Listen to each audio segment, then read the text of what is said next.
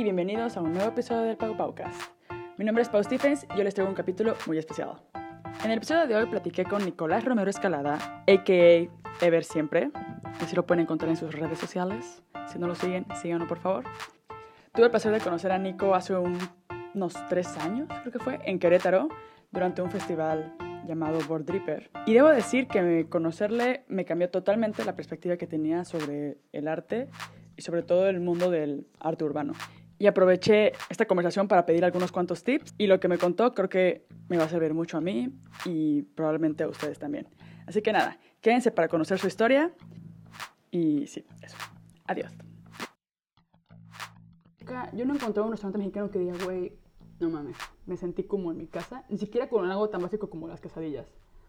O sea, como que es como que no sabe igual una quesadilla, como que el queso no es el mismo, no, aquí... ¿Cómo, ¿Cómo, vas a conseguir queso manchengo? No, igual encontré un para acá que dicen queso manchengo o queso Oaxaca. manchengo. Sí. Manchego. Ese. Ah, esto lo voy a poner al final de, del podcast para que todos se rían de ti. Si no lo grabaste, ¿estás grabando ya? Yo estoy grabando, ¿tú no? ¿No estás nervioso, Nico? Esto es una conversación normal. Estoy muy nervioso. Hola gente del podcast, ¿cómo están? Hola a todos. Hola desde Argentina. Yo la neta antes le tenía manía a los argentinos, pero por Maradona, güey. Es que no soporto ese güey. Es súper prepotente. Eh, bueno, pero Maradona... Metió la mano, es el hijo de Dios. No, no, no. Es simbólicamente la representación de un argentino. Es un argentino que se equivocó, que el argentino generalmente no va a reconocer que se equivocó. Cuando nada más la situación le sobrepasa, ahí sí, mala mía. Es el símbolo de Argentina. O sea, y es. No importa lo que hizo, la gente lo ama, ¿entendés? Sí. Ya la gente no juzga, eh, digamos, la acción, sino que vive de la leyenda. O sea, el argentino es un tipo hipermelancólico. Qué, qué buena imagen tienes de los argentinos. Ya me cambiaste toda mi perspectiva que tenía. Vamos a comenzar. Vamos a comenzar, porque la idea es que nos cuentes como ya siendo realistas, este, eres un chingón en tu, en tu campo. You're making it en el business del street art y de los murales y no sé cómo llamarlo. Y siento que tu experiencia podría inspirar a más, más gente, a más chavos. Y sobre todo como que, que esto lo estoy enfocando mucho a hispanohablantes. Y, y, bueno, entonces quiero comenzar con la pregunta como, ¿quién eres y qué haces y a qué te dedicas? What, what do you do for a living?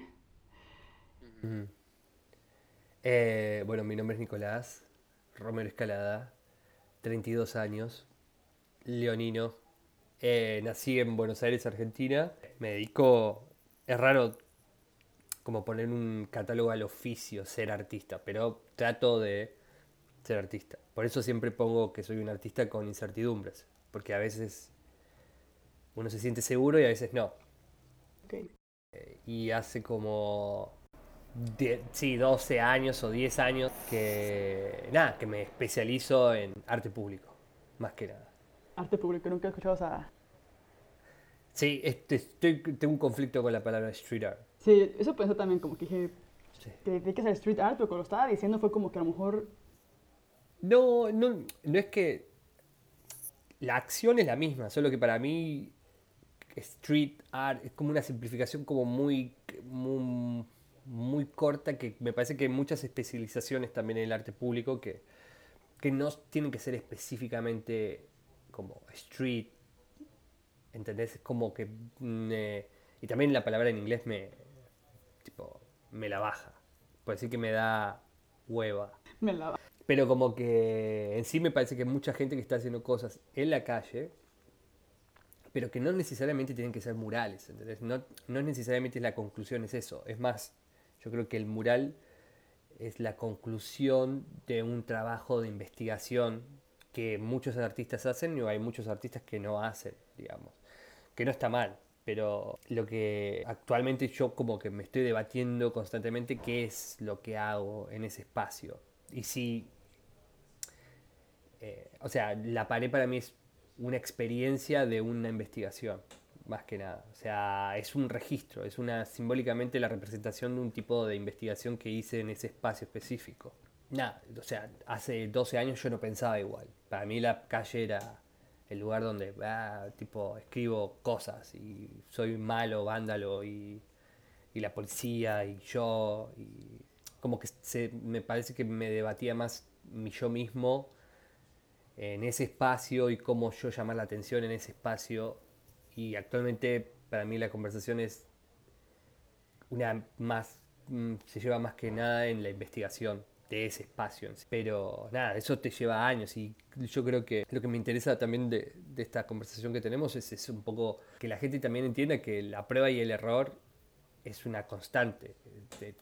o sea, todo el tiempo pasa eso, que uno prueba cosas o uno espera cosas de, ese, de, esa, de esa experiencia y fallás. Y me parece que es lo más sano. Digo, el humano falla todo el tiempo. Entonces, para mí siempre lo, mejor es la perseverancia, o sea, como que es, frustrante porque muchas veces uno tiene como esa...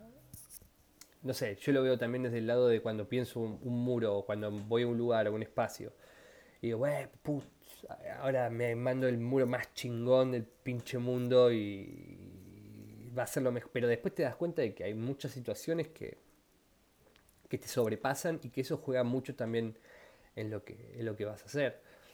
O sea, la pared es un espacio que, aunque uno lo planifique, siempre se modifica. O sea, por razones que pueden de, ser de índole desde el lado de, no sé, no sé, ha pasado que, no sé, no es, la no es lo mismo hacer una calaca en México que hacerla en, en Australia, por ejemplo. ¿entendés? El simbolismo de muchas cosas cambia dependiendo de, del contexto donde estás pintando. Y, y siempre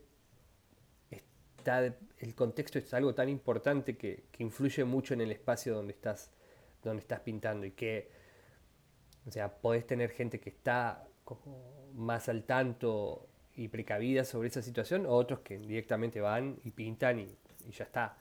Eh, o sea, para mí lo más importante también es que uno se va, o sea, cuando pinta en un espacio, después generalmente uno, yo no vuelvo a los lugares donde, he pintado. Entonces la experiencia la va a tener el observador, o sea, no sos vos más el que está diciendo algo en ese espacio, sino que aparece un proceso más interesante, más enriquecedor, que es la reinterpretación que esa gente tiene sobre tu obra. Y me parece que esa es la parte más linda de todo ese proceso, en la que no estás vos, porque eso con el, por ejemplo, con el mural donde nos conocimos en Querétaro, tal vez está pintado, escrachado, pintado por una pintada por algún, no sé, proyecto político. Eh, pero con lo que digo es como que. Con un cartel del PRI enfrente, así de. Uy, sí, estaba pensando exactamente un cartel del PRI. o Morena. Eh, sí, pero como que me da la sensación de, que es un proceso interesante la calle como espacio físico, porque. Digo, la calle es el único espacio que nosotros sentimos que, que puede ser nuestro de cierta manera, porque digo, las instituciones están representadas en edificios. O sea, los edificios pertenecen a alguien, es propiedad privada, o sea, es lugares donde se encierra la gente.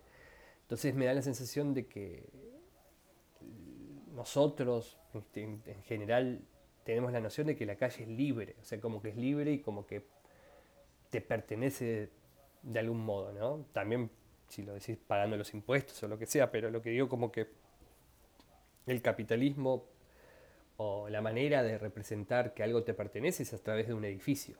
Digo, los ministerios de los países están representados en edificios, entonces la calle es un punto de experimentación o como de, trabajo bastante interesante antropológicamente y cómo te manifestás en ese espacio. Entonces, para mí es como... Y a su vez uno tiene que asumir la responsabilidad de lo que ese espacio es, que es un espacio amplio, o sea, de de diferentes clases sociales, y que eso también a veces puede jugar a favor como en contra, desde el hecho de que te puedes encontrar un, un homeless, un vagabundo y hablar con él, y tal vez el arte lo que también a mí me, me parece muy enriquecedor es que aproxima puentes. No sé. Normalmente, ¿tú dirías que tú empezaste como, como un acto de rebeldía y luego evolucionó como a transmitir un mensaje? Yo... ¿Cómo fue que empezaste? ¿Por qué empezaste tú a Cuéntanos como tus inicios de... Nico de hace 12 años, ¿qué, pasaba por su cabeza y por qué Ah, Nico de hace 12 años juntaba con pibes que andaban en skate, escuchaban Limp Bizkit, The Offspring, como Eminem, el primer álbum o... Igual mi primer disco de hip hop fue un disco de una banda de hip hop francesa. No es que quiero ser extrovertido o estrafalario. Ya eres hipster desde hace 12. Claro, hipster Bodo One desde los 15. No, pero... Nada, me parece que la adolescencia es una época en donde uno se trata de encontrar a uno mismo y no se encuentra. O sea, uno trata de revelarse sobre muchas cosas y yo ya tenía como un, un background de tal, o sea, mis papás me habían metido en cursos de pintura, pero era muy joven, no, no tenía la sensación de que iba a Sí, llegar a algo con eso. Claro, y después, cuando estaba en, la en, en el colegio, había como unos, no sé, estaba en las mesas del aula y había como unos jeroglíficos, unos taxis, y ¿quiénes son estos güeyes que están haciendo esto? Y hasta que los encontré y nada, como que ellos me enseñaron un poco como, no sé, los cuatro elementos del hip hop. Y Hay como, cuatro elementos bueno. del hip hop. Bueno, los cuatro elementos de como está el graffiti, el DJ, el b-boy y nada, qué sé yo, me iba con ellos a pintar a la noche, pero escuchábamos Tupac, no sé, como toda esa cosa, viste, medio como lo tomo todo. Ir, ir y decirle a mi mamá que quería pantalones extra large. Y mi mamá decía, pero si sos flaquito, como un mosquito, que no, pero mis... ¿Entendés? Yo también pasé por esa etapa en secundaria en la que escuchaba Eminem, pero yo, era, yo siendo niña, imagínate, de que yo con... Sí. Y de hecho también tuve una etapa de... ¿Qué estás diciendo? ¿Que yo soy viejo? Tú tendrías que 15 años, yo tendría 12, creo. Yo tenía 16, sí, sí, 16. Ajá, y yo tenía como 13 que estaban en la secu. Y me acuerdo que, por ejemplo, eh, una de mis amigas y yo nos gustaba en- Eminem, Mago de Oz, pinches gustos así raros, pero no eran los gustos normales. O sea, como que Ujú. tuve mi etapa de Britney Spears, Backstreet Boys, como todos los niños en primaria. Sí. Y luego como que yo empecé a querer descubrir como, como que otras cosas diferentes y como ser un poco más Sí. original. Y empecé a seguir como que a escuchar Eminem y a escuchar este Mago, Mago de Oz. Yo quería aprender a tocar el violín y todo eso. Y también tuve una etapa como de... Porque a ella a mí nos gustaba un niño que se llamaba Paco. Entonces hicimos una... Qué nombre de mierda, Paco. ¿Cómo Francisco. te gusta alguien que se- Francisco. Ah, Francisco le decimos Pancho nosotros. Eh, Panchos también, pero Paco, a él le decían Paco. Entonces hicimos unas iniciales que eran PKO y había un punto de reunión que era ir al cine. Entonces íbamos al, al Cinemark y Sí. nosotros escribíamos PKO en, en las paredes así como del cine y así. Pero, Ah, era- ¿en serio? pero era de Paco de niño que nos gustaba. O sea, era como un acto Sí, vándalo con un mensaje de amor detrás. Pero homenaje. Horrible. Pero sí también empecé como por esta crisis de identidad. Me ponía como... ¿Cómo se llaman esos? Como... Ay, no sé, me amarraba cosas en la cabeza. Como un... Vincha. ah, No sé, como unos pañuelos en la cabeza. Una bandana. porque no sabía cómo arreglarme el pelo. Entonces me como que lo que hacía era como tapármelo y, y bueno, Mm. fue horrible. Pero bueno, continúa, porque me sentí identificada cuando sabes que escuchabas este, como esta Sí, música. y como sí, que pero son a esas épocas mundo que y- creo que, que, te- que- que uno trata de ser diferente, como que trata un poco de... No sé, yo me revelaba, ¿entendés? No sé. Y de tener mamá decía, identidad. "¿Qué- qué- ah, claro, como, ¿a dónde vas? No, me voy con mis amigos a, a pintar. Y como, ¿qué? ¿Pero qué? No, qué peligroso. ¿Y por qué? Sí, mamá, porque... Déjame, sí, mamá. Sí, como voy, ¿entendés? Y tal vez me daba dos vueltitas a la, al- a la cuadra y volvía. Ah, ¿Qué? ¿Ya volviste? Sí, mamá, ya, ya estuve, hice lo mío, ¿entendés? Como de plan de, La policía me de está buscando, mamá. secreto. Pero, sí, es- esa época. lo- a mí lo que me parece que es más interesante que también me pasó en esa época de empezar con el graffiti fue de que me ayudó a retomar como el trabajo de estudio, o sea, el de pintar cuadros y como, nada, retomar, digamos, el hecho del arte. Y, y- pero, o sea, obviamente nunca fue así, o sea, no fue todo el tiempo así, épocas doradas, o sea, traté de hacer la universidad y, y duré dos años, traté de estudiar arquitectura, pero fue como mucha matemática para mí. Bye. Me metí en una empresa de marketing a trabajar como diseñador gráfico, mintiéndoles, haciéndole creer que yo Era dise- estaba estudiando diseño gráfico, pero bueno, nunca me pidieron el, el- el comprobante de estudios y esas cosas. Y después a los cuatro meses le dije que yo había renunciado a estudiar, pero en realidad ya había renunciado hace bastante, pero lo que digo como que poco a poco trabajé tres años en esa empresa para tener un, un sueldo normal. Pero siempre los fines de semana yo trataba de pintar con mis amigos, juntarnos. Después de a poco se me dio la chance de, tener un estudio y que lo podía pagar. Y no sé, yo trabajaba de 9 a 6 de la tarde y a las 6 y media ya estaba en el estudio. En el estudio me quedaba pintando o, viendo cosas hasta las 10 y así era mi rutina. Pero por lo menos tenía un espacio en donde podía descargar, hacer catarsis un poco y, y estar también con gente, con colegas, ¿no? Que me parece que también es muy importante que uno se junte con otras personas del, del mismo rubro.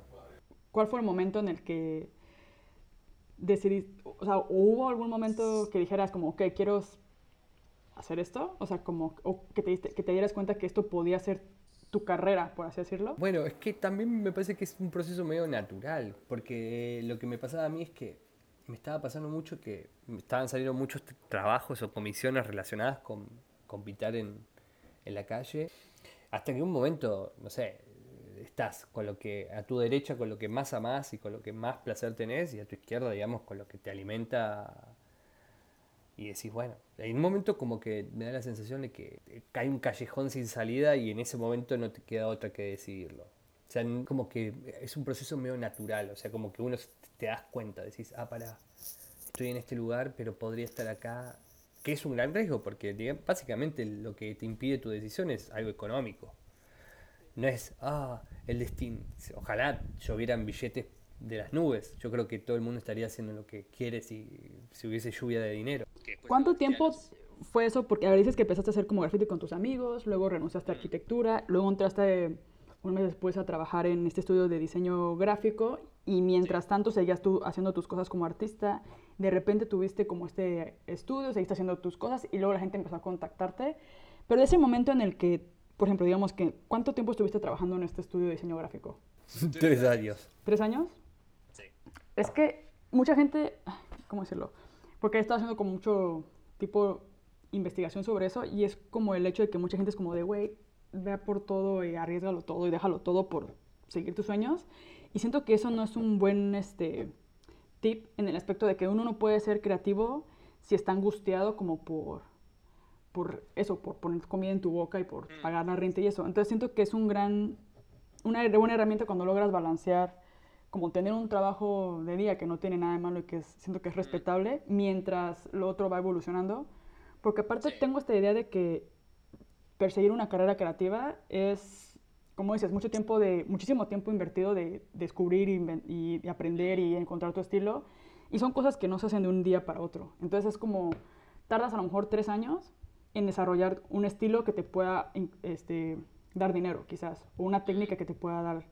Entonces no puedes estar tres años esperando, o sea, en lo que estás aprendiendo, en lo que estás descubriendo y todo, pues no, no tener ningún ingreso no, no, de, seguro. Me parece que sí hay que estabilizarlo. O sea, como que de repente, de un lado, como tratar de ver cómo podés, por ejemplo, en mi caso, lo que yo hice fue un poco hacer como, nada, tener un, un par de ahorros y después lanzarte. O sea, yo creo que uno instintivamente se da cuenta de eso. Cuando, no sé, yo me daba cuenta que no se estaba haciendo unos, unos proyectos y tenía que pedir días en mi trabajo y esa plata era como más, o sea, podía hacer una, un proyecto en tres días y era más plata de la que ganaba en, en, el estudio de, de marketing, como que te das cuenta que ya hay gestos que un poco te están convenciendo de que se, se puede hacer. Y después te tiras a la pileta y yo creo que lo que sí es verdad que, que tenés razón, me parece que es difícil trabajar cuando uno está angustiado, pero también es, es interesante cuando uno trabaja sabiendo de nada,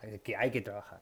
No sé, te digo, yo por ejemplo, después pude vivir como, como generar algo que, que, que haga que tenga un sustento y después yo me fui a Europa y en Europa también como que seguí pintando y después hubo una segunda vez que fui a Europa y que, no, fue tremendo, o sea, viví como casi como modo vagabundo, o sea, me acuerdo que trataba de vivir del arte, como, no sé, pero me parece que la motivación es lo más importante. Yo me acuerdo que en, en Francia, en París, la segunda vez que fui me...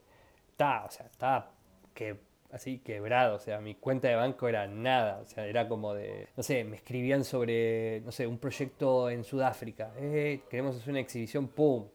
le pedí a un amigo, che, préstame tu cuarto o tu estudio por tres días, ta, ta, ta, pintar, pero motivado, sabiendo su vez que del otro lado no había nada, o sea, como nada.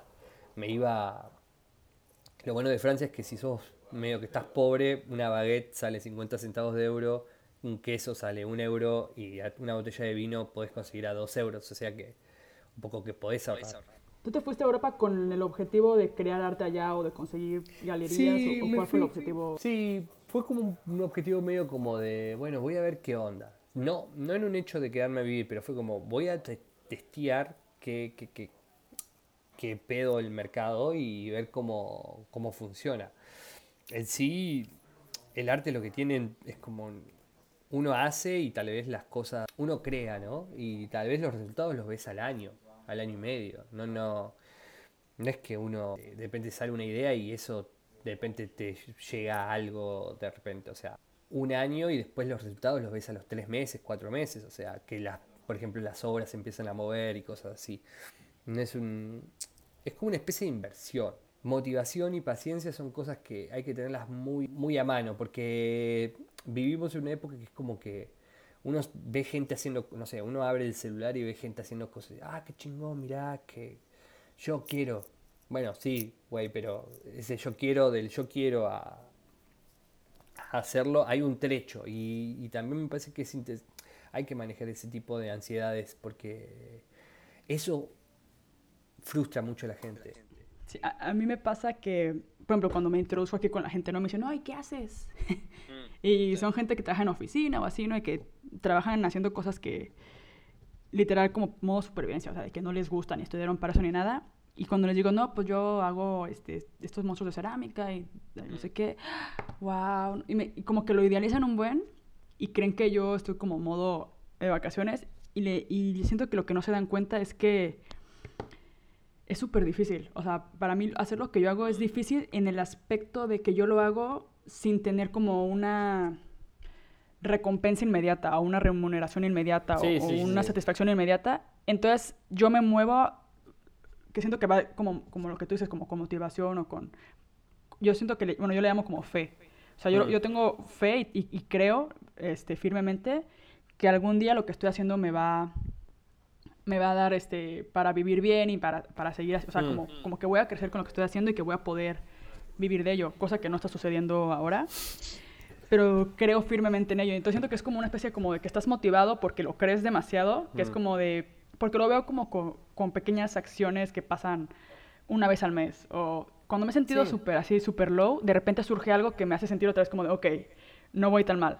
Pero me pasa que puedo estar semanas sin tener ningún tipo como de acción que me haga sentir como que, oh, vale la pena lo que estoy haciendo.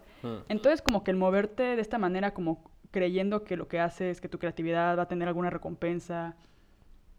Es, es difícil, o sea, es la parte más difícil, creo yo. Como que el hecho de que... Sí, o sea, hay una recompensa. Sí, toda, toda, acción, viste, tiene como su, su reacción. Lo, lo, que pasa es que me, me, da la sensación que vivimos en, un, en, en una época que, que, la información va más rápido de lo que esperamos. O sea, entonces... Sí, yo veo gente que publica en Instagram proyectos de cerámica de que casi cada día algo nuevo. Por eso, digo, pero pedo, Yo tardo un chingo en tener contenido nuevo para... Porque la cerámica mm. es súper tardada, de que en lo que se seca, en lo que metes al horno... No, y tenés el tiempo, sí, obvio. Y digo, esta gente, ¿cómo lo hace para publicar tres posts al día mm. de diferentes objetos en cerámica todos los días? Sí, sí. Pero obviamente tienen como que detrás, obviamente, hay mucho trabajo y probablemente tengan esas fotos desde hace meses o repitan fotos o qué sé yo, pero lo idealizo. Sí, eh, o sea, uno tiene como esa, esa cosa de decir, ah, yo quiero que esto sea así. Pero también eso lleva, por sobre todo yo creo perseverancia. O sea, va a haber, hay muchos momentos en los cuales vos decís, no, ya valió. Me voy de nuevo, no sé, voy de nuevo a trabajar en la empresa de marketing. Chao. Y de repente, es eso que vos decís, de repente hay señales o cosas que te aparecen de la nada que, que las aprecias. Y yo creo que lo básico es que si uno ama lo que hace y le pone pasión, tiene que dar resultados. Porque, no sé, en esta vida me parece que lo más anarquista que existe es hacer lo que a uno le gusta. O sea, imagínate la cantidad de personas que están viviendo en este mundo angustiadas siendo abogados, pero que no quieren ser abogados. O, no sé, cualquier otro tipo de trabajo. Me parece que pero siempre como tener en cuenta el tiempo, porque el tiempo, no sé, es esencial, porque el tiempo es, es, investigación. A mí me parece que lo que yo ahora trato de hacer es como un poco investigar, o sea, estoy constantemente investigando o tratando de encontrar nuevas formas o encontrar nuevos cosas que me inspiren o, ver otros artistas también, ir a museos, eh, no, no, no, encerrarme, y que creo que eso fue un error que cometí cuando era joven, no encerrarme en... o sea, yo sol, cuando empecé a pintar era como, ah, solo miro pinches grafiteros, y qué chingón, y, veo graffiti, graffiti, graffiti. No, explorar otro, o sea, como explorar otros campos, porque explorar otros campos también a uno lo, lo, lo le, inspira también para ver qué hacer en, en su especialización, ¿entendés? Me parece que uno tiene que estar constantemente investigando, no sé, yo por ejemplo ahora estoy leyendo mucho sobre arte performático, pero digo, de mi campo al arte performático, ¿qué es lo que puedo, o sea, como qué es lo que puedo sacar o qué es lo que me puede... Pero ahí está el proceso, me parece que un poco es ampliar el aspecto, no quedarse solo como, ah, güey, los que hacen graffiti, pum, Sí, ver otras perspectivas, ver otros campos, porque eso te... A mí me pasa mucho que he estado acá y me he sentido muy aislada. Y, hecho, y ahora que estuve haciendo la residencia en China, el hecho de estar con otros artistas o, inclusive otras culturas, era como que, wow, aprendí, o sea, mi cabeza estaba... Y ahora que regresé de China, fue como, pum, o sea, inspiración a lo pendejo. De que podría hacer esto, podría hacer aquello. Luego volví con lo de la idea de los murales y bueno, como que sí me sirvió muchísimo salir de mi ensimismamiento, que a veces está bien estar un poco solo y reflexionar y pensar como qué quiero hacer y a dónde voy y todo eso. Pero yo ya me pasé de lanza con eso y, y yo estoy en un taller sola todo el rato. O sea, estoy... Trabajo sola. De hecho, me di cuenta que yo siempre me considero extrovertida. Y ahora que estuve haciendo el mural en Varsovia, me di cuenta que soy más introvertida de lo que pensaba. En el aspecto de que no me gusta que me vean trabajar en vivo, por ejemplo. Sí, sí, y cuando bueno, me, me, dicen, no, qué bueno, no, no sé recibir este, sí, cumplidos. Ajá, cumplidos. cumplidos sí. O sea, como que me dicen, no, qué y no sé qué contestar. Es como, o sea, es como, güey, ¿en qué momento me volví como tan tronca mm. para decir gracias, güey? Sí, bueno, pero también conociéndote eso, es una persona que se autoexige también. Entonces me parece que viene de la... Yo también soy así, o sea, yo de pintar tanto en la calle no me... Me, me agarro como una fobia que es como que si veo que alguien me está mirando, como que giro como que le hablo, porque a veces me, siento incómodo si siento un ojitos en la espalda, pero es una cosa más. También tengo una fobia de que cuando siento que tengo el codo muy pegajoso, me pongo de mal humor. Entonces, necesito irme a bañar. Qué raro eres, güey. Ay, Dios mío. A ver, ¿cómo ahora... No sé ni por dónde empezar. no sé cómo formular la pregunta. ¿Cuánto tiempo llevas... ¿Cómo se puede decir ¿Cuándo fue que se puede decir que ya le hiciste, güey? O sea, que ya, por ejemplo, que te invitaron como a los festivales estos para hacer murales, y que te pagan por ello y que dicen, güey, Nico, o sea, queremos ver siempre que, que forme parte de este evento y Miami al base. Y después se arrepiente, dice, güey, ¿para qué? ¿Qué trajimos este argentino? Claro. Eh, no sé, eso, bueno, igual también... ¿O cuál fue tu primer momento o primer proyecto que, que sientes que hubo un antes y un después? Bueno, es que en realidad la primera vez que me invitaron a pintar en otro país fue en Atlanta. O sea, fui a Atlanta, Georgia. Y, nada, fue un proyecto muy interesante. Primero porque, no sé, no, no, no, no, es, no, sé, no hablan español, hablan inglés también es totalmente una cultura totalmente diferente y ahí como que un poco empezó todo. Después de ese festival me invitaron a, otros proyectos y generalmente siempre las mismas personas que o sea, también hay, eso también me parece que es punto y aparte me parece muy importante como que trabajar con gente de tu edad o que son jóvenes, también ellos crecen, o sea, mientras vos estás creciendo, ellos también están creciendo, entonces está bueno siempre juntarte y el networking y como estar siempre, nada, ahí. Entonces, nada, estas personas de Atlanta después tenían un proyecto en Miami y ahí en Miami también, eh, una vez al año, en diciembre, se hace, es la Semana del Arte en Miami y se generan muchos proyectos alrededor satélite y nada, ahí también es como si fuese cuando los doctores tienen sus conferencias en ciudades, bueno, la gente que pinta en la calle tiene su conferencia generalmente en Miami. Eh, bueno, y ahí vas conociendo gente y ahí vas conociendo también gente que está gestando proyectos. Entonces, hay un poco... Como que una vez que entras como que a ese mundo ya es más fácil que te surjan más oportunidades. Sí, sí, yo creo que sí. O sea, ¿Y igual para entrar? O sea, de que ya tienes que tener obviamente un portafolio como que... Porque siento que, ok, a veces eres muy chingón en lo que haces, pero aún así puede que no te surjan oportunidades. O sea, que no... Como que hay otro Sí. factor ahí que no solamente el, el que tengas talento y el que seas bueno para algo, sino que también hay otro factor que no sé si es conocer gente o que tengas como habilidades con la gente o, o que estés en el momento adecuado en el, o que tengas suerte o no sé cómo llamarlo.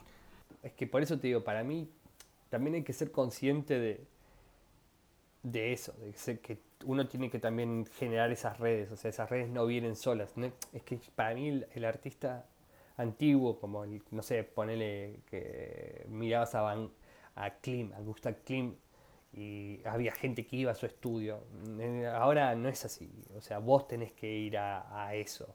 O sea, entonces son oportunidades que sí puede ser que haya ciudades en donde uno puede ser como más, que la exposición es un poco más eh, práctica. Y en este caso la, la Semana del Arte más importante en América, en Latinoamérica y en Estados Unidos es esa semana en diciembre, también es un, es un hay más visibilidad, entonces podés tener más chances de que conozcas gente chingona y que te inviten a otras cosas. Me parece que uno tiene que tener confianza y defender lo que hace. O sea, es, es eso, yo hago esto y, lo hago porque, no sé, me gusta y porque esto eh, conlleva una investigación de que hice ta, ta, ta, y uno tener confianza. Pero por eso te digo que para mí hay que sacarse de la cabeza esa idea de que uno está creando y que de repente va a venir Paco, tu gran amor, y, y te va a decir, güey, eso es muy chingón, venga, te, te pago todo, o sea, no sé, te compro todo y sos millonario. No, no es así. Hay que tener conciencia de que uno tiene que mover su obra también y tocar puertas y, hablar con gente y convencer gente y ponerle. En Miami yo conocí a, de- que, a un gestor cultural de- del, DF que después a los tres meses me invitó a pintar en, en el, en el DF. O sea, así se van generando los circuitos, me parece. Y, y como lo que dijimos tal vez hace un rato también es Internet es una, es una gran llave que también eh, saltea muchas, muchos tipos de, de- conexiones muy institucionales. O sea, como que Internet te da la, la habilidad de, no tener que pasar por una academia. También el arte está muy arraigada con eso, con ese tipo de, proyectos en los cuales uno, no sé, uno postea algo en Instagram y lo mismo que, que pasa en tu canal en YouTube, que te puede hablar desde un polaco a un mexicano, en, no sé, en Cuernavaca, ¿entendés? Hay una amplitud, hay un infin- me da una sensación de infinito, de infinito. Entonces, y el arte público depende mucho o se engloba mucho en el contexto de la internet. Sí, ya, ya, tú suelto te puedes mover y puedes armarte tu propia... No ocupas que una revista te publique o que un programa de televisión... Sí, pero porque me parece que estamos yendo a un, a un tipo de proceso que lo material ya no es... La información no se transmite a través de lo material, sino a soportes digital, que de de- por un lado me parece que es, un, es algo maravilloso, pero también es bastante abrumador, es demasiada información. O sea, yo hay artistas que no los conozco personalmente, pero hablo constantemente por a través, no sé, de Facebook, Instagram, o sea, que un, se genera una, una, una conexión bastante interesante. El arte público me parece que está hiperamente conectado con los procesos de crecimiento de, de la Internet. Es un proceso global. No tiene límite en sí porque es información que se pasa constantemente. Entonces, una persona que tal vez pintó algo bien chingón en, en Cuernavaca o ¿Qué tienes con Cuernavaca, güey? Está, que, sin que- no sé, me llegan publicidad de Cuernavaca. Así que Visita en Cuernavaca. hay artistas chingones en Cuernavaca. Entonces, A ver, otra pregunta que tengo es tu estilo. Cuando tú, te- tú empezaste haciendo mouse o cu- cuál fue como, ¿por qué mouse? Háblame de los mouse y luego háblame de, porque eh, es, he visto tu trabajo y como que he visto que ha evolucionado y ahorita estás como que cambiando completamente el estilo. Bueno, no completamente, pero empezaste a hacer estos como bodegones con, con como tecnología y que, que yo asumo que es como una especie de crítica como al la era en la que vivimos como digital y el Mm. consumismo y así. Sí. Y, pero bueno, tú empezaste como con la idea de los mouse, ¿por qué? Y- Bueno, yo empecé un poco con un trabajo, o sea, después de mi primer viaje en 2009 a Europa, yo tenía muchos amigos que eran como bueno, me, había instalado en Francia por un tiempito y siempre terminábamos en estas conversaciones medio francesas sobre política y que era como que decía, güey, tipo, ustedes son comunistas, pero vean comunismo en China y bueno, teníamos esta como discusión sobre las contradicciones de de las contradicciones. Y me interesaba un poco el hecho de la contradicción, como bueno, pero también te das cuenta de que las teorías, después cuando son aplicadas a la realidad, siempre se modifican, porque digamos el ser, el ser humano es medio, tiene esa, esa cualidad también de crear como de destruir o desdoblar. Entonces me, interesaba un poco trabajar con, con los pósters comunistas chinos. Entonces me empecé a hacer eso en Argentina, pero digo, porque viví en Argentina, no es que específicamente dije, ah, bueno, voy a hacer a Mao en Argentina. Pero era interesante porque como en Argentina había un desconocimiento, no había mucha gente que, conocía a Mao, entonces también me, divertía mucho el hecho de, trabajar, porque todos eran como, ah, es un chino. Ah, ¿Por qué? Te dicen, che, pero ¿por qué estás pintando un chino? Y digo, no, no, este es el señor tipo Mao, Mao Zedong, el que puso el comunismo en China. Ah, para mí es un chino. Bueno, sí, está, Todos son iguales. Claro, como, ah, sí, pero, pero ¿por qué estás pintando esto acá? Bueno, como entendés, como... Sí, aquí no es China. Sí, entonces me, me, gustaba mucho esa... Eso, como el, ese proceso medio de que no... Confusión. Eh, sí, confusión, porque la gente tal vez, la gente lo que tiene de interesante en Latinoamérica, o más, bueno, no sé si decir más en Argentina, pero como que la gente, en, mi caso en Buenos Aires, como que siempre tiene ganas de pertenecer a esa experiencia. Entonces es como, che, ¿por qué estás pintando esto? Y, y, ¿por, qué pintas este chino? Entonces como que ahí se interviene un poco el hecho de, bueno, ¿qué está haciendo? ¿Por qué hace esto? Entonces me parece que durante años me motivaba la, la relación que tenía con la gente, con, con ese tipo de obra. Mira, ¿por qué? Si, si, hay gente, si hay una chica que pinta pájaros, ¿por qué pintas un chino? ¿Por qué, un chino? ¿Cuál hay? Entonces, creo que me divertía más la idiosincrasia argentina a través de, eso que, el mismo, que el hecho de, la obra en sí. Y después, bueno, me, me, dediqué un poco más también a trabajar en lo figurativo y en otra obra que ya de por sí lo de Mao era una obra bastante, como una carga política importante, pero como después como que elaboré un, desarrollé un tipo de obra que figurativa, pero más metafórica, como que me di cuenta que, que a veces un, como uno trata de imponer como una idea, pero no está bueno imponer una idea en un espacio eh, con tanta responsabilidad, me parece que es el espacio público. Entonces, me dio la sensación que eh, también mi viaje a México, mi primer viaje a México fue como muy, muy importante porque conocí a los maestros del muralismo o sea, mundial, o sea, desde Rivera, Orozco, eh, Siqueiros. Entonces ahí también tuve una vuelta de tuerca que dije, bueno, para, quiero ser metafórico, ¿no? sé y en vez de tratar de como decir una cosa tan, no sé, como decir algo, sí, como tan obvio, como una, decir algo así, como imponer una, un tipo de opinión, yo dije, bueno, entonces mejor que eso es mejor generar una pregunta y ver qué pasa durante todo ese proceso.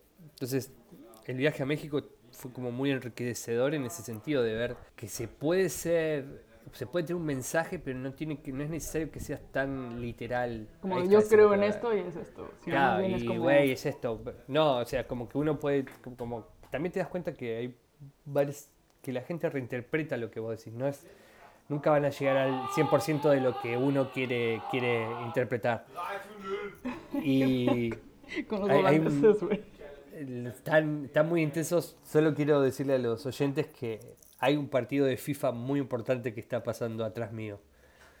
Hay gente jugando al FIFA. Ah, ok, joder. Yo con cara de... Pero acaba de acabar el mundial, güey. ¿De qué estás hablando? Yolanda ni siquiera participó.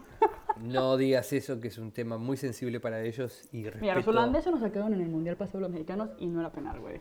Pero bueno, Lo sé, este pero te voy a decir una cosa que te voy a dar una... Ok, hablemos. Eh, el, el, el delantero de Holanda, cuando le preguntaron, ¿fue penal? Dijo, no fue penal. Y eso es lo que destaco de los holandeses, son, los holandeses son muy directos, son como, no way, no, ahí, tipo, no, o sí. Son muy, o sea, ¿viste esas charlas que decís, bueno, vamos a hablar y tardás una hora hasta que hablas de lo que tenés que hablar? Pero ¿cuándo dijo el holandés que no era penal, güey? ¿Después de que ya No. había metido el penal y nos ganaron? Sí, ¿O sí, sí. durante el partido le dijo al árbitro, No, hey, árbitro, después, no es penal? después. Pero es porque se lo preguntaron, ¿entendés? Entonces lo admitió. Joder. No mintió. Bueno, Anyway, lo que el- Sí, por favor. Y te lo Pero digo el vos, karma es Pau. el karma y por eso no participaron en este mundial, güey. Bien, pero están jugando al FIFA felices, no tienen ninguna preocupación, hoy es viernes. Ok. Eh, Continúa. eh, Entonces quisiste hacer algo menos literal. Sí, y ahí empecé a trabajar un poco estas obras más metafóricas. Que son las que tienen más- los, los ojos, como que Sí, las- colores saliendo de los ojos. Sí, y, y más coloridas y un poco más... Un poco de todo, o sea, esas obras tienen un poco de todo mucho. Esas obras se puede decir que son las que más tiempo hiciste o de las que... Porque luego, ok, lo que yo he visto en el proceso de tu trabajo ha sido como que yo te conocí cuando hacías esas. Sí. Luego, este, el año pasado creo que fue, o hace dos años, no me acuerdo, empezaste a hacer estas obras que son como las de la piel. Como que algo tenías tú como una especie de obsesión con la piel, en la cual Ah, como sí. que presionando la boobie o presionando el cachete o presionando la Sí. cara. La boobie. La boobie, la chichi. Sí. Y después, y ahora estás con estas como bodegones. Ujú. Sí, ¿no? Si no, Sí. si no tengo mal el timeline. ¿Por qué dejaste de hacerlo de los... Bueno, yo sentía que como que tu sello era lo de los ojos y como que con eso ya podías triunfar el resto de tu vida, aunque yo puedo entender que llega un punto que para ti como artista necesitas como una especie como de challenge, y es como de, ok, ya, güey. Ya estuvo bueno de estos... ¿Vas a volver a retomar eso en algún punto o crees que ya murió No, para no, siempre? no. No, creo ¿Ese que Nicolás no es lo- Nicolás del pasado? E- e- ese Nikos eh, es del, del pasado. Me parece que uno también tiene que tener, eh, tiene que tener la noción de cuándo parar ciertas cosas. O sea, como cuando uno dice, bueno, esto me dio tal, tal, tal satisfacción, pero hay un momento que ya uno se aburre. A mí lo que me pasó es que me di cuenta de que, de que ciertas cosas, satisfacciones que tenía con ese tipo de obra, estaban totalmente satisfechas y que, y que tenía que cambiar.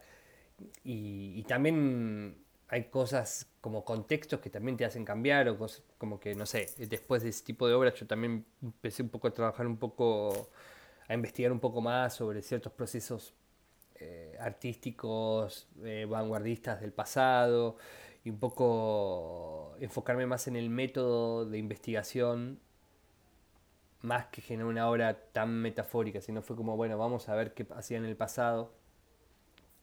Y después me fui un poco a... Me interesó mucho obras o pintura clásica italiana. Había un escultor que llamaba Michael Angelo. no, eh, él es una tortuga ninja, ¿qué decís? Ya es un chiste igual, pero. Eh, se llama Bernini, que un- el escultor del Papa. Pues me olvidé qué número de Papa era, pero no era Papa Francisco. Eh, y entonces me, me interesaba mucho también volver un poco a ese tema de la contradicción entre ciertas cosas como tan establecidas como que es la, la religión, Jesús. Entonces Bernini eh, hace como una de sus obras, sus mm, obras más maravillosas es- es- se llama el, algo de Santa Teresa. Ay, me lo olvidé. Bueno, qué feo que me haya olvidado algo que investigué. Eh, Pues qué bien lo investigaste. Sí, wow. Entonces esta obra de esta monja que dice que, que creía tanto en Dios que Dios se le apareció y que un angelito, un colega de Dios, le clavó una flecha que le atravesó el corazón y que ella sintió fuego de su interior y un placer totalmente infinito bajo la vara de Dios. Bernini la describió como si fuese un orgasmo femenino. Ajá.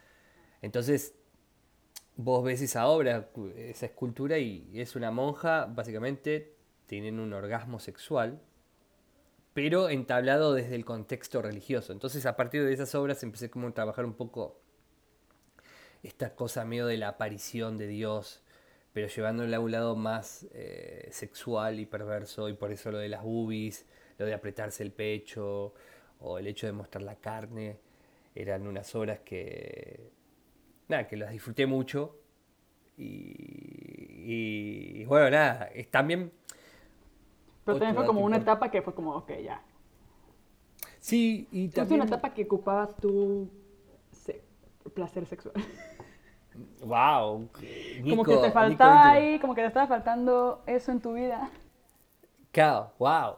Sí, me acabas de, de responder todas mis... No sabes por qué lo estás haciendo, pero te lo acabo de aclarar Claro, yo. Aquí Mis analizándote. inseguridades, sí, wow.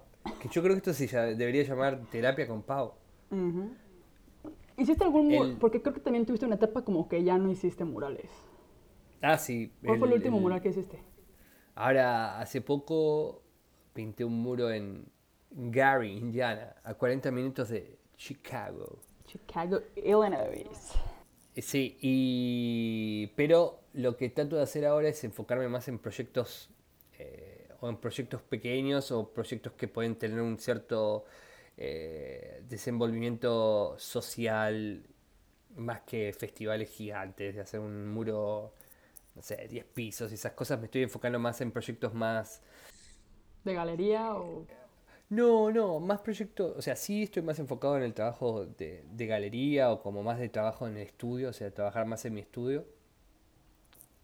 Y, pero ahora estoy bastante, los proyectos que son como proyectos de arte público, como que me, me, pon- me fijo bien qué, de qué trata y, y si pueden tener cierta repercusión en el espacio en donde, en donde se generan, es decir, como que, que- hasta qué aspecto ese- esos proyectos pueden... eh, Como que ese te fue el furor un poco de ah, ir a todos los festivales, así Sí. ya, lo- ya estás como que siendo más selectivo y estás enfocándote en otro tipo de proyecto. Sí, proyectos que tal vez te pueden dar más en el aspecto eh, interno de uno mismo que, que en el aspecto artístico. No sé, en el caso de- del de Gary me interesaba mucho porque mm, Gary básicamente es una ciudad que está en bancarrota Ajá. y que fue una del- durante el, eh, el- siglo XX, entre 1920 a 1960, era una ciudad, básicamente fue una ciudad que se creó, para la creó una fábrica de acero. Y cuando la- el comercio mundial y la competitividad del acero no fue redituable más para esa fábrica, la fábrica dijo, bueno, eh, hay que despedir a, 20 tipo, a mitad del pueblo, hay que despedirlo porque nosotros solo vamos a querer 5.000 empleados. Y eso modificó toda la ciudad y la ciudad es hermosa, o sea, tiene edificios hermosos, antiguos del, del- del siglo XX, pero no tiene plata. O sea, entonces, es como lo que pasó en Detroit. No, no. Solo que en Gary es más complicado porque no. No. No tiene como ningún atractivo bastante. Nunca visitado O sea, por cierto. Bueno, lamentablemente, pero vos deberías saber que es la ciudad donde nació el gran Michael Jackson. Los Jackson 5 son de Gary, Indiana.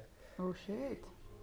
Pero bueno, nada, el- la prioridad un poco es trabajar en estos microproyectos que, que también he hecho, que me den tiempo también a mí para, para generar una investigación y que también estoy tratando de proyectos que, que también me dan la chance de, de, que, de ver que yo estoy probando cosas, que no es que estoy muy seguro de lo que estoy haciendo. Ok. Entonces, es más o menos con, e- con eso me estoy, con este tipo de ideas me estoy vinculando con ciertos, con, con los proyectos. Entonces ahorita te fuiste a Rotterdam de Mandil y estás ahí durante tres meses. Conseguiste como Sí. un estudio, estás trabajando Sí. como en obra y tu plan es, ya que tengas la obra, como a contactar con galería. O sea, ¿cómo es? O sea, ¿tú ya tienes una galería que quiera exhibir ese proyecto? ¿O lo que haces es, haces el proyecto, haces como la obra y luego la presentas ante una galería? ¿O, o cómo funciona eso? No tengo ni idea. Bueno, es que es una buena pregunta, porque en realidad a veces trabajo desde lo más inconcreto, o sea, como que sin ningún objetivo. Generalmente igual siempre tengo algo que hacer. En este caso estoy acá en Rotterdam con unos amigos del Momiel me prestaron su estudio acá en Rotterdam y estoy pintando un cuadro que es una, un pedido de un coleccionista. Y, Pero pero generalmente realmente siempre los proyectos que son más de estudio, cuando me, me convocan, tengo cierto margen, mucho margen de tiempo. O sea, por ejemplo, ahora tengo un proyecto en Roma para el año que viene, pero recién es mayo. Pero es- es- uno necesita esos tiempos un poco para, para trabajarlos y ver qué, qué es lo que va a hacer, porque ¿Y cómo funciona? como que la galería en Roma o este lugar en Roma te dice, oye, este, queremos hacer una exhibición tuya en mayo. Sí. ¿Y cómo procede el deal? ¿Te pagan antes?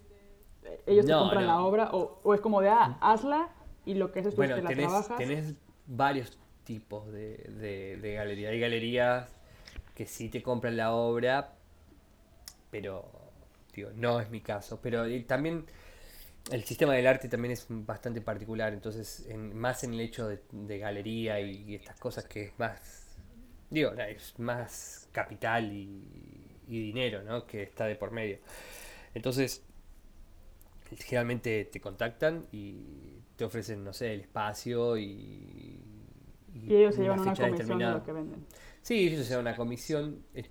En, en mi caso, generalmente ellos pagan el pasaje por temas, por cuestiones más burocráticas del contexto de Argentina, le es más rituable a la galería volarme y dejarme en un lugar por cuatro meses y enviar los cuadros por correo que enviar los cuadros desde Argentina hacia el país. Por temas de correo, culturales, eh, muchos. Entonces, y trabajo, yo ofrezco como un plan, o sea, como un plan de digo, bueno, me encantaría trabajar sobre esto y, ahí vas viendo con la galería si jala o como que pedo. Yo siempre trato de, de, de, escuchar a la otra persona o escuchar el, lo que ellos tienen que decir y que, opinar, o sea, sobre ciertas cosas. Eh, entonces ahí vemos y conciliamos qué hacemos.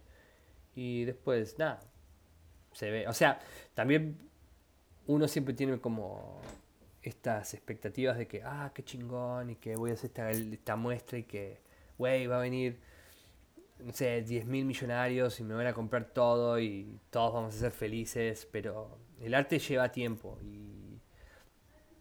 y, y también que eh, este, en el caso, por ejemplo, de las galerías, son, son obras que también llevan su tiempo para, para que se vendan y cosas así, o sea... Ahorita... sí. Ah, te como que ahorita mi plan, por ejemplo, es este, ahora que me instale en Alemania, es hacer como una colección de monstruos, como esculturas de monstruos, mm. como sacar un tema, hacer como una colección y, o sea, mi plan era como hacerlo primero para tener como que mostrar y después como contactar con galerías para pero más que por vender los monstruos, que obviamente sería bueno venderlos, es un poco para tener... Porque siento que te estoy haciendo como que creando lo pendejo. O sea, tardé un rato en descubrir como que quería hacer los monstruos. Los monstruos han tenido también como su proceso de evolución de, de ser en cierto material, las manos de cierta manera. Ahora ya tienen como que otros colores. Ya tengo como una gama cromática que me está gustando, una paleta de color. Y ya tengo como más o menos un estilo y así. Y este... Pero es como, ok, güey, quiero que sea como que algo más legítimo. Y siento que para que sea legítimo, tengo que pinche exhibirlo en algún lado. O sea, siento que como para que sea... Mm. No sé cómo decirlo. Entonces mi plan era como que eso, como que crearlo y luego, ya que teniendo las cosas hechas, es como de, oye, tengo esto que me gustaría, que estuve trabajando los últimos meses. ¿Qué pedo? ¿Jalas o te orcas? Y siento que puede ser como un primer, ya que una vez que logre eso, como ese primer como que logre legitimizar mi trabajo, por así decirlo, como de que ya tengo en mi CV que lo exhibí en una galería, ya va a ser más fácil que otras galerías me contacten para hacer ahora así como que a la inversa, que es como que te contacten, que según yo es la manera en que debe ser, te contactan y tú ya creas algo para esa galería, por así decirlo. Sí, bueno, sí, es verdad. también lo que hay que tener en cuenta es que las galerías no es que están, no sé, eh, por, están en Google buscando nuevos artistas constantemente. O sea, sí para mí lo más importante como para empezar es como hacer como vos hiciste, como las residencias o tratar de participar o siempre juntarte con otros artistas, mostrarles las obras a otros artistas y preguntarles qué opinan. Eh, uno se da cuenta de cuando hace, por ejemplo, no sé, un PDF de presentación de sus trabajos, uno mismo también se pone sus propios filtros y uno mismo también, sabiendo a dónde lo va a enviar, también sabe un poco tiene noción de que esto sí, esto tal vez no, ¿no? Uno mismo se autopone sus propios filtros, pero también escuchar a otros artistas, no sé si vas a ir a Alemania, para mí también lo primordial es que conectes con otros artistas o te fijes qué onda el, como el ambiente de artistas en esa ciudad determinada, hablar con ellos y también tener en cuenta que muchas veces las galerías escuchan a los artistas que están con los que trabajan. Entonces, a mí me ha pasado mucha suerte, por, muchas veces por, por suerte que, que otros artistas recomiendan mi obra a otras a, galerías con las que trabajan y ellos escuchan mucho a, esos artistas en general porque digo es tu artista o sea la galería está trabajando con ese artista y te dicen che güey estaría chingón que veas a esta persona y, lo pueden les puede jalar o no pero como que el circuito en sí me parece que para empezar funciona un poco así como escuchar ver otras cosas conocer otros artistas y que ellos también te digan che güey, qué pedo, ¿entendés? Che, güey, qué pedo. Che, güey, qué pedo, así. Y en alemán. Como que tú en el fondo quieres ser mexicano, güey. Soy mexicano. no. Eres argentino que quiere ser mexicano, pero con cara de turco, güey. wow, entonces sí. Eh, quiero ser más mexicano, entonces. Oye, eh, este, ya estoy aprovechando esto como para tener un tipo masterclass, güey, porque como que yo estoy atrapada entre este mundo del diseño y, por ejemplo, hice unos monstruos que eran como con función. Esos, y tengo esta idea que quiero abrir como una tienda online para vender. Quiero hacer como una especie como de arte accesible y como que de repente sacar esta línea que es como más exclusiva, que es como más, este, pues más de escultura y así. Pero por otro lado, este, quiero tener como una línea que sea más accesible como al, como que tenga un lado más comercial, ¿no? Que a lo mejor ya trabajo con moldes o lo que sea cuando estuve en la residencia, me, un güey que, con el que estaba me dijo como de, güey, es que un artista contemporáneo no, o sea, me dijo, un artista contemporáneo no puede tener ni siquiera un canal de YouTube, güey. O sea, es como más oculto, hay como que todos estos como clichés, no sé qué.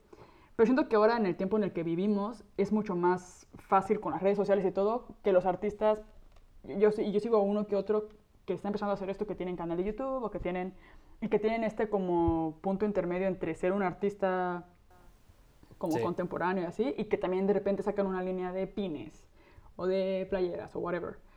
Entonces yo estoy como que intentando entrar a este, mundo que, que, por un lado siento que lo que estoy haciendo ahorita es que ya que me decidí como que el tema de los monstruos, eso me ha ayudado a, como que es mi única limitante, por así decirlo. Y lo que estoy haciendo es que, pues siempre y cuando sean monstruos, hago lo que me salga de los huevos. Entonces como que estoy entrando a diferentes mundos que me llaman mucho la atención siento que como por mi background de diseño, me pasa mucho esto como parte como comercial, como de accesibilidad y reducir costos de producción y la chingada. Pero por otro lado me llama la atención también este mundo como de las galerías o de... Entonces... Ah, no sé qué te iba a preguntar, güey. Pero el punto es no, que... No, pero a, mí me parece que también uno tiene que darse cuenta que hay diferentes tipos de galerías y también uno tiene que ser bien claro en, qué objetivo se pone como persona. O sea, en mi caso, yo, Nicolás, si proyecto en un futuro, a mí me gustaría verme en, un museo. Bueno, ¿cómo se puede llegar a un museo? Y, ves, o sea, ves, o sea, pero tener como muy claro que uno es lo que quiere. O sea, si uno dice, güey, yo quiero que, no sé, que Carmen, la abuelita de Cuernavaca, eh, tenga una obra mía y que mi obra sea accesible a todo el público, también se puede hacer. Es depende de lo... O sea, para mí siempre hay que... Pues si quieres hacer las dos cosas, güey. el problema es que quiero hacer todo. O sea, bueno, es que, también te vas a encontrar... Y es como, es que lo que... Sí, pero tal vez te vas a encontrar también con muchas eh, instituciones o como procesos o sistemas que ya están establecidos que te van a requerir cierto tipo de, de, Sí, a ver. A ver, suponete, yo te digo, para una galería tal vez no es redituable que su artista esté... Vendiendo eh, por su cuenta. No, no, no, Más barato. por ese lado. Pero tal vez como para una galería no está bueno que su artista de repente haga, eh, no sé, unas, unas, unos objetos eh, de mega deluxe que los vendés con ellos, pero después podés hacer tipo 20 monstruos económicos. O sea, pero también porque hay un sistema del arte que, se, que, se, que se remite más al hecho capitalista, del hecho de, bueno, este artista, no sé, eso también es muy interesante porque en Europa la gente tiene una cultura más de comprar por el hecho del placer de, comprarlo porque les gusta la obra, etc. Pero en Estados Unidos, por ejemplo, el coleccionista se fija mucho en la carrera y los precios que tiene ese artista. O sea, si, si no sé, si un artista gastó, digo, si un coleccionista en Estados Unidos gastó 2.500 dólares, él quiere saber que a dos años ese cuadro sale el doble. O sea, vos sos una especie de una, una acción de, de bolsa, por así decirlo. Entonces, también uno tiene que ser muy claro de que de, esas reglas de juego. O sea, hay ciertas cosas que todavía no se modernizaron. Sí, sí, sí. Que yo también pienso igual que vos en muchas cosas. O sea, porque yo no puedo hacer tal y tal cosa. Pero también eh, hay que también tener muy claro qué es, cuál es tu objetivo de acá a 5 años, cuál es tu objetivo de acá a 10 años. Entonces, cuando uno se pone esos objetivos, también puede ver qué es lo que puede hacer y qué no. ¿Y cuáles son tus objetivos a cinco años? Eh, mis objetivos a cinco años o tal vez tener mi propio estudio y pintar cuadros. Porque digo, pintar paredes está bien chingón, pero a veces físicamente hay cosas que el cuerpo en un momento no, no es lo mismo estar crudo a los 20 que estar crudo a los 33. Eh, sabemos cuál duele más. Eh, pero lo que, lo que digo es como que es que mi, mi, objetivo a cinco años es trabajar con, con galerías chingonas y, y, tener un estudio. No sé dónde, no sé actualmente si es que yo estoy convencido de que quiero estar en Buenos Aires más tiempo. Tal vez estoy más convencido de que quiero estar en otro lado. ¿En México? Que ¿En Cuernavaca? En, en Cuernavaca. En México me encantaría, me encantaría en México. Siento que México te conviene en el aspecto de que está cerca de Estados Unidos. Y siento que tu clientela es gringa. Eh, de, dónde son tus...? ¿Tienes como algún...? Sí, como... ¿Quiénes te compran más o quiénes te han comprado...? Bueno, mira, yo te ¿Cuál es tu mercado? Este, pareciese que es más... Mi, mi, ámbito es más gabacho, pero la mayoría de los coleccionistas que tengo son europeos. Eh, italianos, alemanes, eh, pero tú dices que no quieres vivir en Europa, güey. No, no, no mames, ni loco. O sea, si estuviese así Pero entonces a Italia o España, que son como lugares medio latinos. Sí, pero me parece que antes que nada es como saber qué uno quiere. O sea, no te digo que tenés que ser como un alemán y pensarte cada detalle cada mes y cosas así, pero como que un poco saber a dónde quieres apuntar. Y si uno sabe dónde quiere apuntar, también sabe qué pasos tomar. Sí, qué pasos tomar, pero también, por ejemplo, si en el caso de que uno aplica por una residencia, uno ve qué tipo, la residencia a su vez exhibe qué es lo que quiere como proposal o como qué es lo que está trabajando durante ese año y vos también sabés qué es lo que podés mostrar o qué no, o qué. Entonces uno mismo también va un poco moviendo de lado las cosas que siente que tal vez no, no, no, no, no, no le lleguen a ningún cabo. Entonces me parece que la clave para empezar en un nuevo espacio es siempre conocer colegas, conectar con esos colegas, eh, residencias, ir a los museos, ir a las galerías de esa ciudad, a verlas primero, como también para tener noción de, de, a, qué de, qué nivel, de a qué nivel están ellos, ¿entendés? Y después, ver, yo, recomendación número uno, nunca info arroba contacto de la galería, nunca escribir al info contacto, hola, soy Pepe, a no ser que seas, sos el, no sé,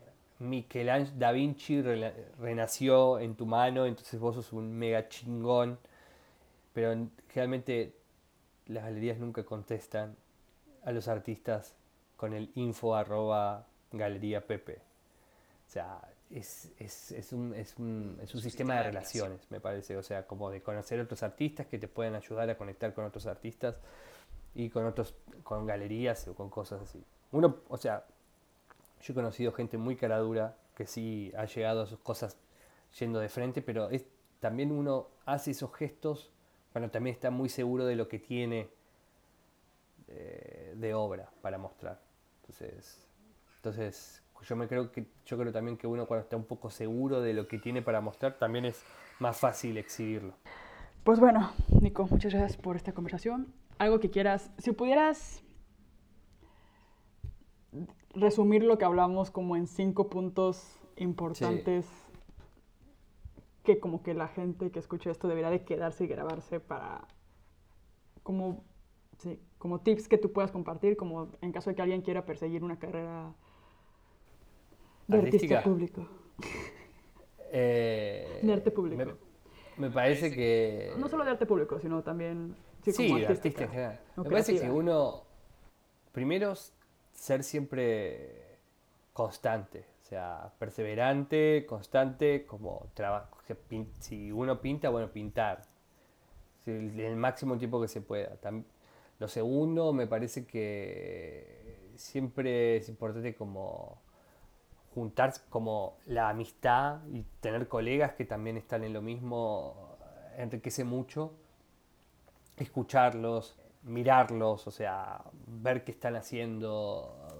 Después, como tercero, me parece que el contexto, o sea, tener muy en cuenta dónde uno está parado.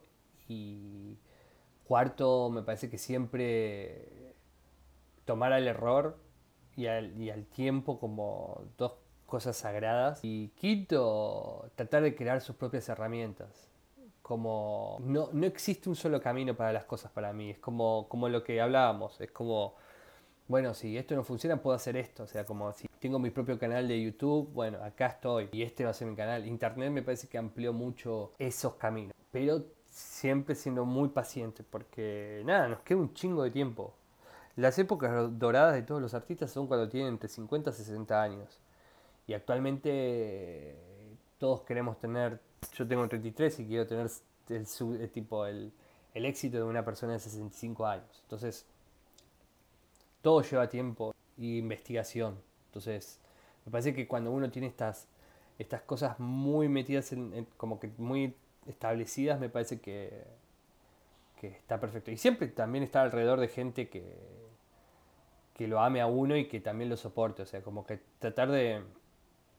Está bueno la crítica también, pero digo, como siempre también, mientras no aniquile eh, la motivación de hacer, me parece que siempre es, positivo. O sea, si un güey te dice, che, como que bueno, tus bodegones, pero como que pedo, que tal cosa, nada, si escuchar, pero nunca que haya cosas que te impidan hacer, básicamente. O sea, y tampoco sentir vergüenza de que si uno, no sé, de día tiene que trabajar como, no sé, verdulero, o sé, vender fruta y después esa, tipo, tiene el tiempo para trabajar, que lo haga. Eso, ahí es donde vas a ver la, tipo, la verdadera motivación de lo que querés hacer, me parece. O sea, no es como, ah, bueno, desde hoy soy artista, pum. No, las cosas no llegan así, o sea, desde hoy es como, bueno, un día hay gente que trabaja en un supermercado y de noche trata de pintar o hacer cosas, bueno, si es así, tiene que ser así por un tiempo, que sea así. Yo he conocido amigos míos que trabajaban